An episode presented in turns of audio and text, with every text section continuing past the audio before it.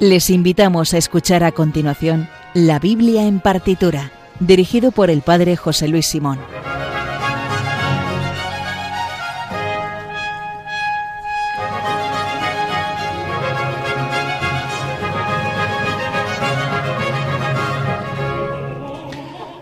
Buenas noches, pues continuamos en la programación de Radio María después del programa El hombre de hoy y Dios que dirigí y presenta el padre Luis Fernando de Prada Seguimos nosotros con la Biblia en partitura. De nuevo una hora para poder unir el texto bíblico, la palabra de Dios, con la música que han compuesto los mejores compositores de la música clásica. Vamos a continuar hoy con un programa, con un pequeño ciclo que vamos a hacer a, lo largo de varios programas, que la protagonista es la mujer en la Biblia y en concreto eh, cómo las, la ha interpretado en música Händel. Vamos a escuchar en concreto cuatro oratorios de Jorge Federico Händel, cuyo título y cuyo protagonista son mujeres de la Biblia. Hace dos programas nos acompañó eh, Raquel Ramos para hablarnos de Débora y hoy nos acompaña Raquel Ramos. Buenas noches. Buenas noches, padre José Luis, y buenas noches, Sergio. Buenas noches a todos los oyentes. Muy buenas noches, pues a ello vamos. Vamos a hablar de la reina Talía, ¿no? Sí, vamos a hablar de una mujer de la Biblia, de una reina en este caso, la única reina que ha tenido el pueblo de Israel, pero una reina muy malvada. Muy bien, pues eh, antes de nada... Nos encanta esto de una reina muy malvada. Antes de nada, recuerden que el Twitter del programa es arroba bibliartitura, donde también pueden escribirnos para hacernos una petición, dedicatoria o recomendación. Y además tienen la lista de obras que vamos a escuchar a continuación. También pueden ponerse en contacto con nosotros en el mail la biblia en partitura arroba radiomaria.es. Bueno, pues dicho lo cual, vamos a ver qué nos depara esta reina malvada. Comenzamos en Radio María, la Biblia en partitura.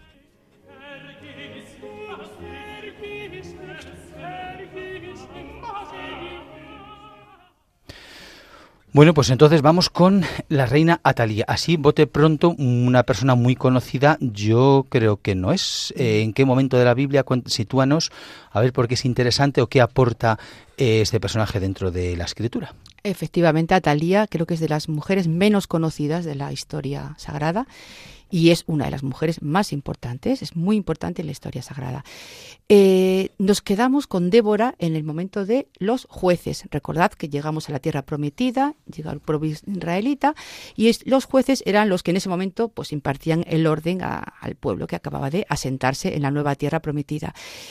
Eh, tras cuya única, de los jueces. Cuya única jueza, perdón, era Débora. Era Débora. Que por eso la escuchamos. la única jueza, Débora. Dejamos a Débora y pasamos a la época de la monarquía. Después de unos tiempecito, pues llegó el primer rey, que fue Saúl, y después de Saúl, pues otros reyes conocidos, como todos sabéis, David, Salomón, y después de ellos llega Atalía. Atalía, que es la única reina, como digo, que ha tenido reina titular, porque ha habido reinas consortes, ha habido reinas que han estado en regencia por sus hijos, pero como titular la reina eh, Atalía.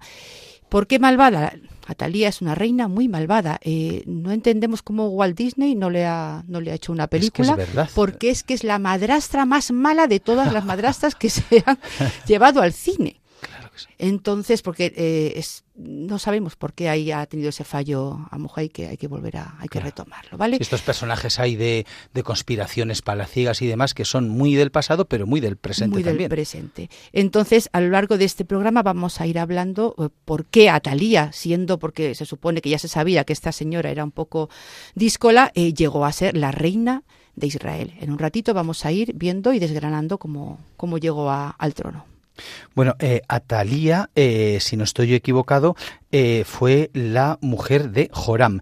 Y Joram, aunque Atalía no nos suena, a Joram sí que nos suena porque en el divertidísimo comienzo del Evangelio de Mateo, la genealogía de Cristo, que escuchamos el día 8 de septiembre en la liturgia y en la primera misa del día de Navidad, la que se escucha el día 24 por la tarde, no la del gallo, cuando escuchamos esa lista larguísima de los ascendientes de Cristo, escuchamos eh, Abraham engendró a Isaac, Isaac, etcétera, etcétera, etcétera, y hay un momento que escuchamos Jesús engendró a David, el rey, eh, el rey David, de la, David de la mujer de Urías engendró a Salomón, Salomón engendró a Roboán, Roboán engendró a Abías, Abías engendró a Asaf, Asaf engendró a Josafat, Josafat engendró a Jorán. Y Jorán engendró a Ocías. Bueno, pues este Jorán es el, era el heredero del reino de Judá, del sur, y eh, su esposa es Atalía, que era hija del rey de Israel, porque entonces ya había monarquía, pero efectivamente estaba dividida el reino del norte y del sur. Y Atalía es hija del rey de Israel y por otra parte esposa del rey de Judá, de ambos reinos. Efectivamente, había que empezar un poco por ahí, saber que a la, a la muerte de Salomón, pues el reino de Israel se divide en dos, en dos partes, el reino del norte y el reino del sur. Y el mal entra por el reino del norte, en este caso, que es la madre de Atalía. Y luego iremos viendo cómo eh, a través de eh, Jezabel, que fue la madre de Atalía, eh, llega el mal al, reino del, al reino del sur. Y aquí entra en juego nuestro amigo Jorge Federico Händel, que le encantaban estos líos y sobre todo asociar un momento de la corona británica que pasaba por un momento también algo parecido, pues dijo, Tate, si esto se parece mucho a lo que esto que sucede ahora a lo que pasó con la reina Talía, y así que oratorio que te crió. Así es, pues vamos a escuchar el oratorio de Atalía, la pieza de, bueno, de compositor Händel, la pieza HW 52, que fue estrenada en Londres en 1733. El libreto parte de un texto de Racine eh, que a su vez se inspira en el relato bíblico del segundo libro de los Reyes, concretamente en el capítulo 11. Es la historia de la usurpadora Atalía, la reina madre de Israel, que mató a casi toda la familia real para reinar ella conectaba con la situación política de Londres en ese momento, en el que los Estuardo pretendían recuperar su trono en lo que se denominó las revoluciones eh, jacobitas. Eh, los personajes del libreto, tomados eh, principalmente del relato bíblico, pues son Atalía, lógicamente, que es la hija del rey Ahab de Israel, que mató a todos los descendientes de la casa de David para usurpar el trono y que permitió el, culto a Baal en Israel. Jehoiada, el sumo sacerdote que cuidará de Joás, Matán, sacerdote de Baal, eh, Josabá, princesa que salva al futuro rey Joás, Abner, capitán del ejército judío, y el propio Joás, el, príncipe niño que se convertirá en rey. Cuánto lío, ¿no? sí, sí. vamos a desintoxicarnos escuchando el comienzo de este oratorio, que es un movimiento instrumental, una sinfonía.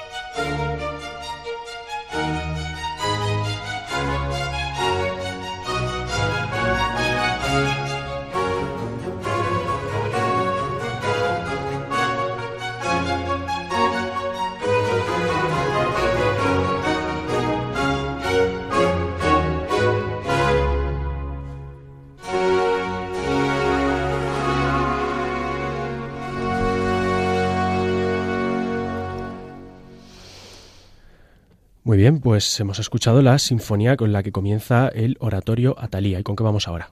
Pues vamos a ver, yo creo que sería interesante eh, si Händel relacionaba esta historia tan truculenta de la, ojo, de la monarquía de Israel, que nosotros estamos tan acostumbrados a escuchar el rey David y tal y cual. Bueno, también tenían, había de todo, también en esa casa.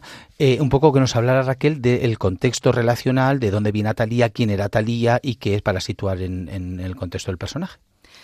Vale, eh, vamos a volver a retomar el tema de, los dos reinos de Israel. El reino del norte, que es donde, donde vivían los padres de, Atalía, ¿vale? Jezabel y, Ahab. Eh, Jezabel era una princesa, era una princesa fenicia, con la que se casó Ahab, que era un rey israelita. Con lo cual una pagana, para entendernos. muy pagana. muy pagana. Muy pagana porque su padre era sumo sacerdote de Baal el Dios que tanto le interesa a Sergio.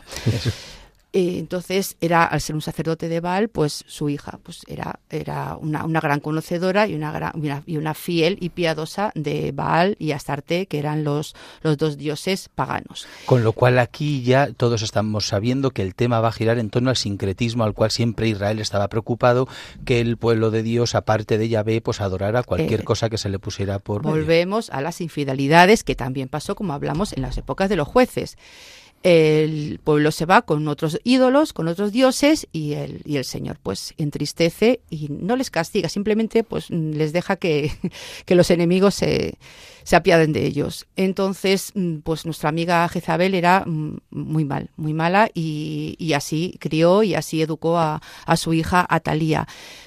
Jezabel eliminó los templos del reino del norte, eliminó y, fundó templos a, la, salud de Baal y de Astarte, que eran los dioses de la fertilidad. Y, a la fertilidad se llegaba pues a través de, ciertos ritos sexuales que pues que efectivamente no agradaban al, al Señor y, los templos se llenaron de la famosa eh, prostitución sagrada.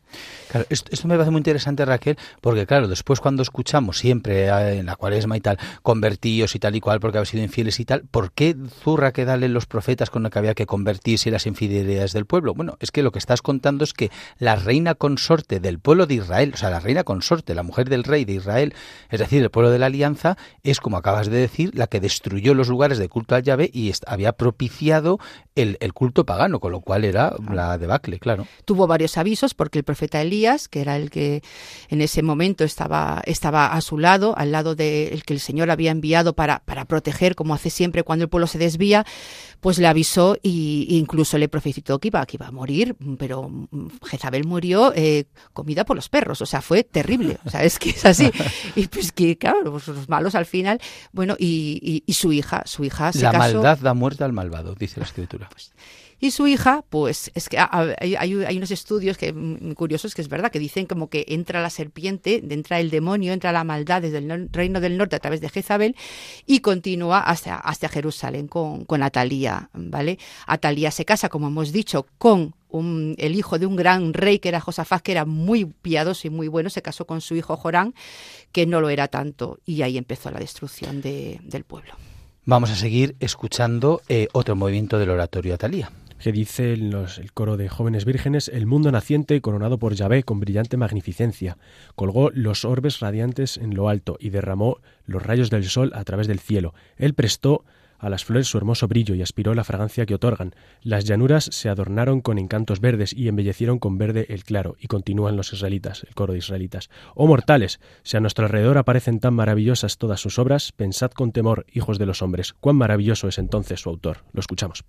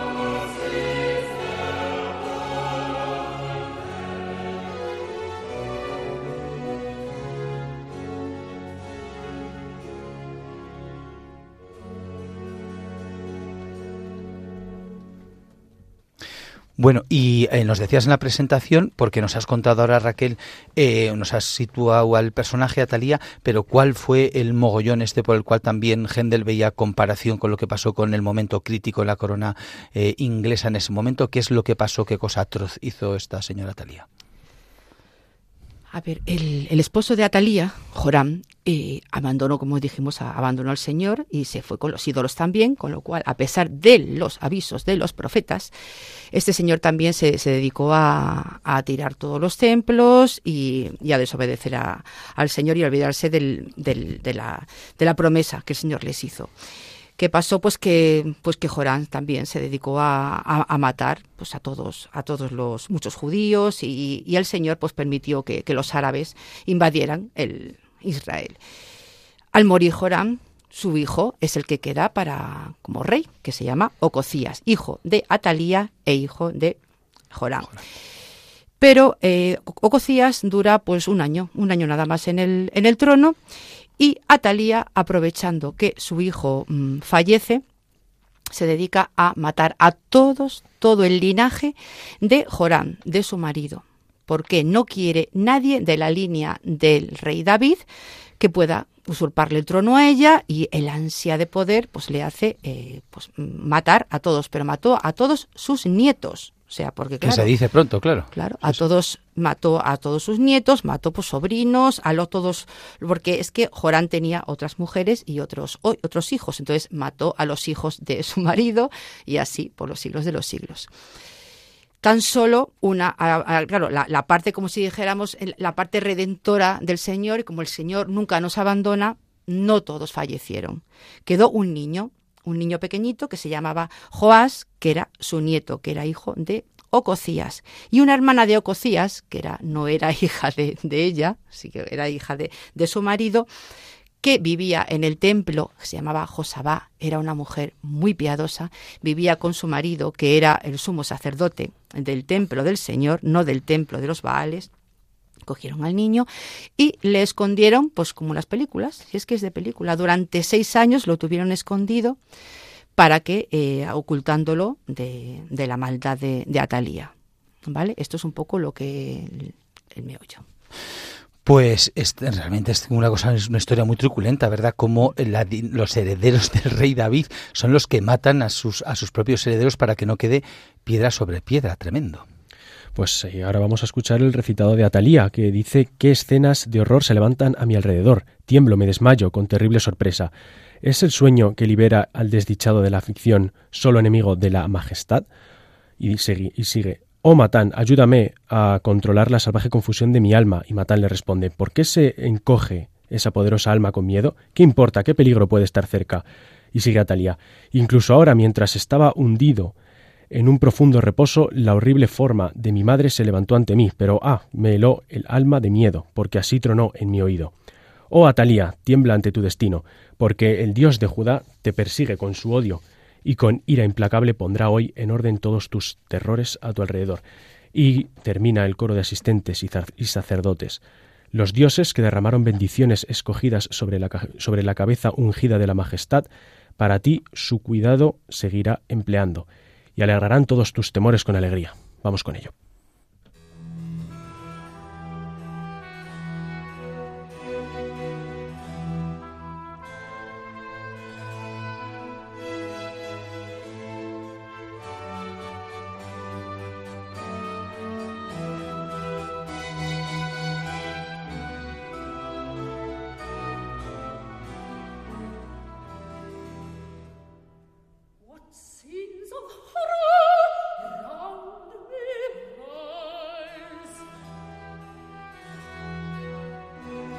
Peace.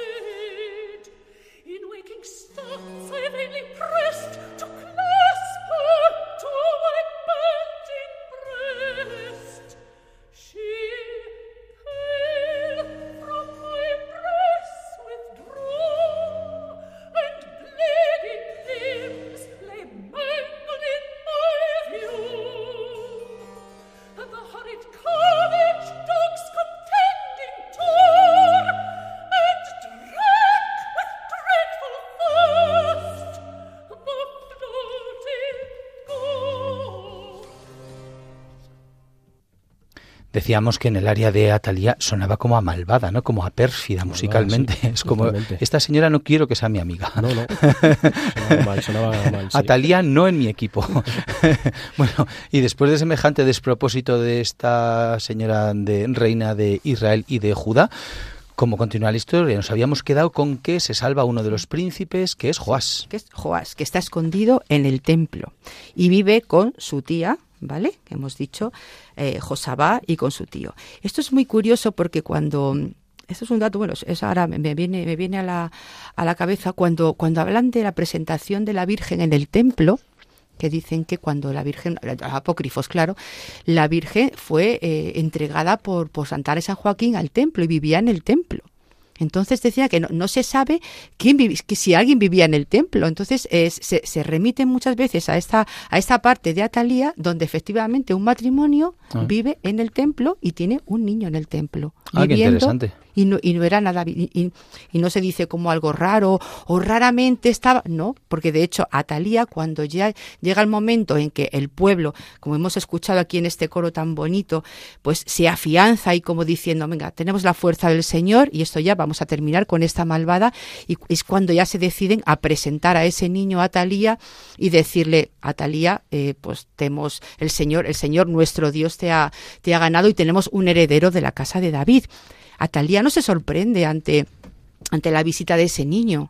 De, hecho, pues entonces hay, hay, hay ciertas, ciertos estudios y están mirando a ver quién mira, quién, quién, vivía en el templo, sí, por, un poco por el tema de, la Virgen, nada más decir eso por ese lado. Eh, efectivamente, llega un momento en que el ejército israelí ya se pone en marcha, eh, los sumos sacerdotes también deciden que eso tiene que terminar, el Señor les echa una mano, obviamente, y ya presentan a Joás ante, ante su tía.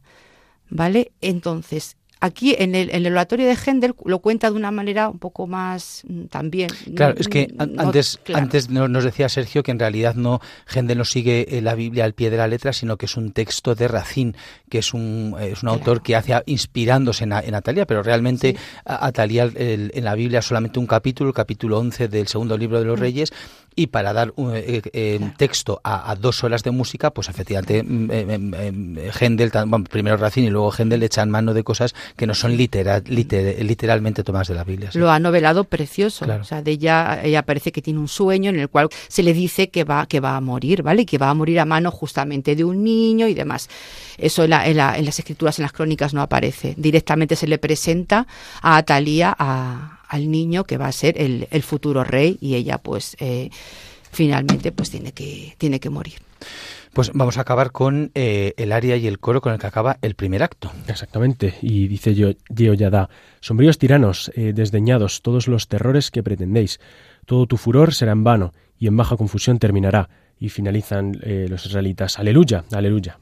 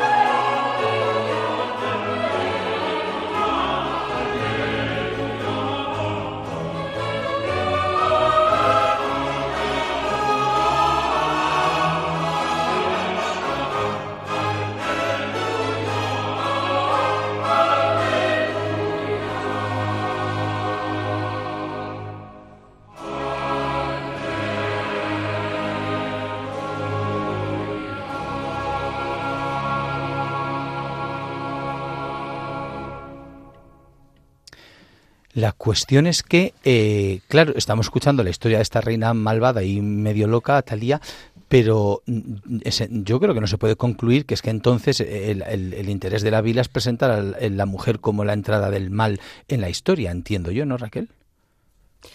El mal entra en la historia y en la historia sagrada por hombres y por mujeres. En este caso, efectivamente, entra por una mujer. Pero eh, aquí justamente podemos ver las, las, dos vertientes. Tenemos una mujer que engendra el mal, que es Atalía, pero al tiempo el Señor nos muestra otra mujer, que es la que engendra el bien, que es Yosabá. Gracias a Yosabá, el reino de, de, el, linaje de David sale adelante. Ella, que es una mujer piadosa y valiente, coge al niño, que imagínate, o sea, es que eso tuvo que ser eh, un atrevimiento terrible, porque como, como, como le viera la malvada, lo hubiera, hubiera muerto en el, en el momento. Yo, creo que acabas de eh, eh, hacer el, el, argumento de, creo que es el prefacio de la Inmaculada. Si por una mujer entró el pecado, por otra la salvación. Me parece que es el prefacio. Pues, pues así es.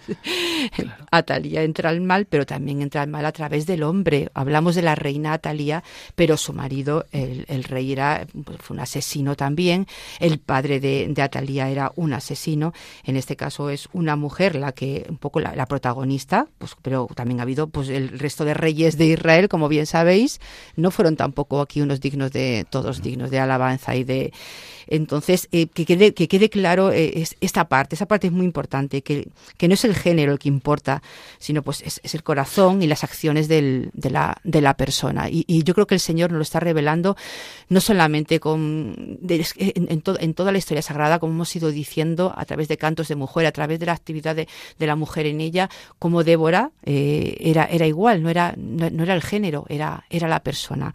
Y ahora Talía, pues tampoco es el género. Confesemos nuestra fe. no, pues escuchamos, seguimos escuchando. Sí, vamos a escuchar el solo de Yehoyadá que dice: El gran poder en quien confiamos es siempre justo para su promesa. Él hace que este día sagrado aparezca como prenda de un año propicio. Él ordena que brille la estación que da vueltas, recuerda el olivo y el vino. Con abundancia floreciente carga la llanura y corona los campos con grano dorado. Y termina el coro de sacerdotes, levitas e israelitas. Den gloria a su temible nombre, que cada voz proclame su alabanza.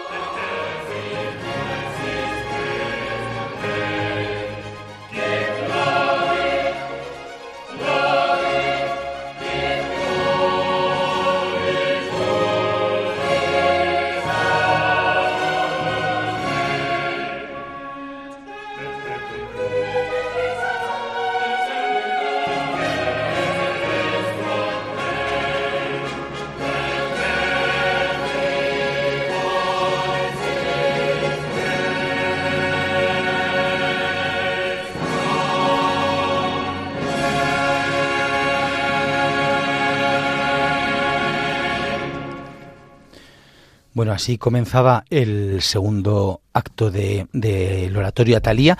Eh, la cuestión está, que, entonces, ¿qué querría contar? Porque claro, la escritura siempre quiere contar algo importante.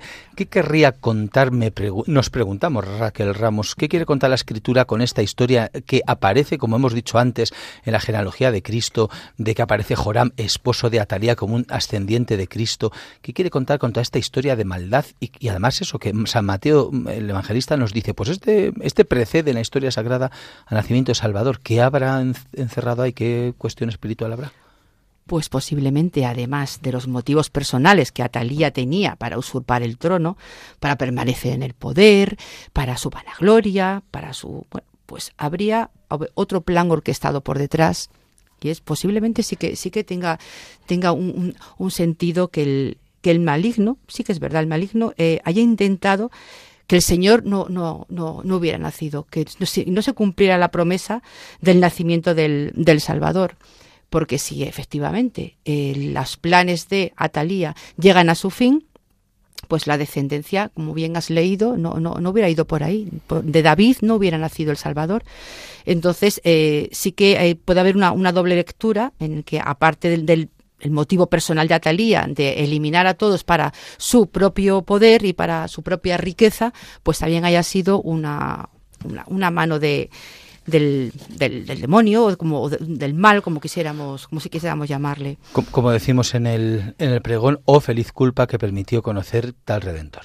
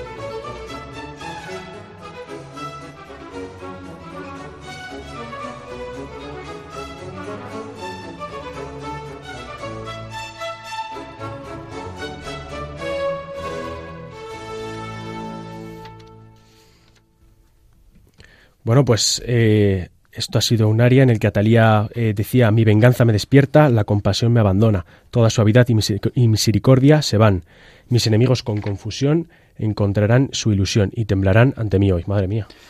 Ah, no, niños, no hay que ser como Atalía. Atalía mala. mala leche. Cuidado con los baales. Claro, no, hacer, no toques a los baales. No entres en los templos de los baales, niño, que acabas, acabas como Joas, que mira cómo acaba. Madre mía. Bueno, pues esto es la historia de Atalía. Yo creo, también decíamos en algún momento Raquel, que tampoco es uno de los personajes muy conocidos de la Biblia. Yo me queda la duda ahora, la verdad que no me lo he mirado, si en qué momento del relato de las lecturas de misa, si aparece el relato o una parte de Atalía, me lo tendría que mirar, no lo sé, pero yo creo que efectivamente, como bien has dicho, es bastante desconocido este relato. No, no, no, yo creo que no, ¿eh? no tú eres el sacerdote, pero... bueno, pero no quiere decir que sea omnisciente. yo no recuerdo en ningún momento. yo creo que este relato, igual que Joás, yo, yo lo he conocido más por la música, sé que yo creo que es Johann Christian Bach, que tiene también el oratorio Joás, o Calfilipe Manuel, me parece, uno de los dos hijos de Bach, tiene un oratorio llamado Joás, y hay otro autor que tiene otro, el oratorio también Joás de, de, esta historia. Pero así a nivel de, del, digamos, de, la espiritualidad del pueblo y demás, son dos pequeños relatos que aparecen bastante, yo creo que son bastante desconocidos. Y sin embargo, lo que apuntabas es mm. interesante. Al final, ¿de qué habla esto? Pues no habla ni de hombres ni mujeres buenos, habla de, pues, pues de lo que estamos, ahora vemos en todas las partes, que es, pues que al final la ansia de poder y las venganzas y estas cosas están en todas partes. Efectivamente, yo creo que hay un poco de desconocimiento en general, en general de la historia sagrada y tenemos que, a través de las mujeres, a través de los hombres, a través de los niños, pero tenemos que, que intentar ponernos un poquito más, más al día de que es una preciosidad.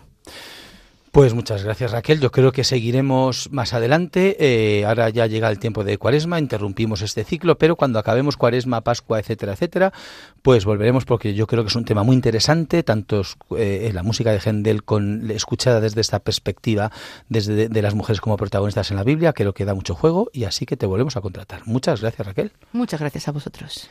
Y hasta aquí el programa de hoy.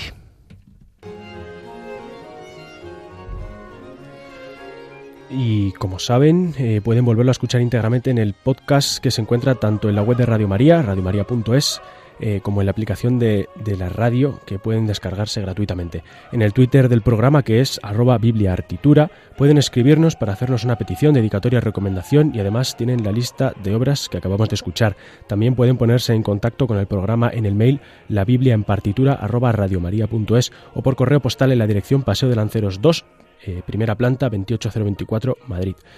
Eh, la próxima semana no se pierdan a esta misma hora el programa Música de Dios sobre música sacra o litúrgica con el padre Eusebio eh, Guindano. Y recuerden también que el domingo a la una de la madrugada se emite Clásica en Radio María, presentado una semana por José Vicente Molina y otra por María José López. Nosotros volveremos a escucharnos en dos semanas si Dios quiere. Y ahora les dejamos con Soledad Cosmen y su programa La verdad nos hace libres. Sean buenos y si no, confiésense. Muchas gracias, hasta la próxima.